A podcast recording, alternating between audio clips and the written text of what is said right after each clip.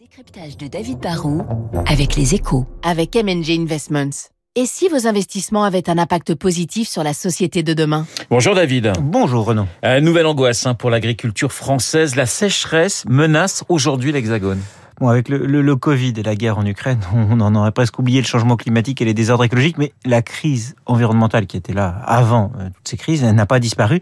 Et même si l'évolution de la météo, c'est à la fois du, du structurel, du, du, long terme et du conjoncturel, du, du court terme, cette année, c'est sûr, il n'a pas plu assez en France et on se dirige tout droit vers une sécheresse qui risque d'impacter notre production agricole juste au moment où on aurait bien besoin de produire plus. Alors David, en quoi la situation est-elle vraiment grave? Alors il est trop tôt pour affirmer que la situation est totalement catastrophique, mais il n'est pas trop tôt pour dire que la situation va être très très tendue. Hein. Cet hiver, la pluie n'est guère tombée. Le niveau des précipitations pardon, a atteint 164 mm, bien en dessous des 199 correspondant à la normale.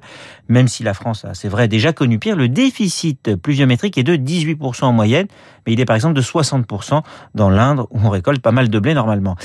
Et cela risque de poser problème car, la plupart des nappes phréatiques sont dans ce qu'on dit, on appelle ça une situation jugée peu satisfaisante hein, d'après les autorités. Et les grands barrages, vous savez, ceux de plus de 150 millions de mètres cubes, sont loin d'avoir fait le plein. Les lacs réservoirs de Champagne qui desservent l'agglomération parisienne affichent un taux de remplissage compris entre 74% et 83%.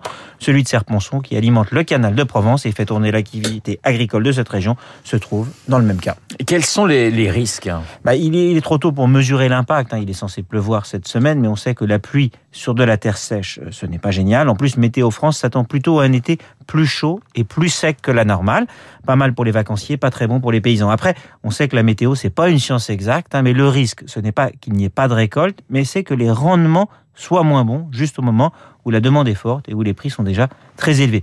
Si la situation reste tendue, il y aura fatalement des régions qui basculeront dans l'alerte renforcée, c'est-à-dire qu'on limite de 50% les captages agricoles. L'échelon d'après, c'est l'arrêté de crise, là où les prélèvements d'eau se limitent à des usages prioritaires comme la santé ou la sécurité civile, les incendies. Bon, ça, ça serait pas bon du tout pour les récoltes. On peut pas avoir moins d'engrais, moins de pesticides et moins d'eau. Ce n'est pas encore la catastrophe, mais c'est un peu comme pour le gaz. Si on veut réduire notre dépendance au gaz russe, il faut commencer par moins se chauffer. Pour préserver l'eau, bah, il va peut-être falloir moins laver sa voiture ou ne pas forcément changer l'eau de la piscine. Et allez vous baigner dans la mer ou dans l'océan, par exemple. Merci David, David Barrault pour son décryptage. 7 heures et pratiquement 58 minutes sur l'antenne de Radio Classique. Dans un instant, le journal.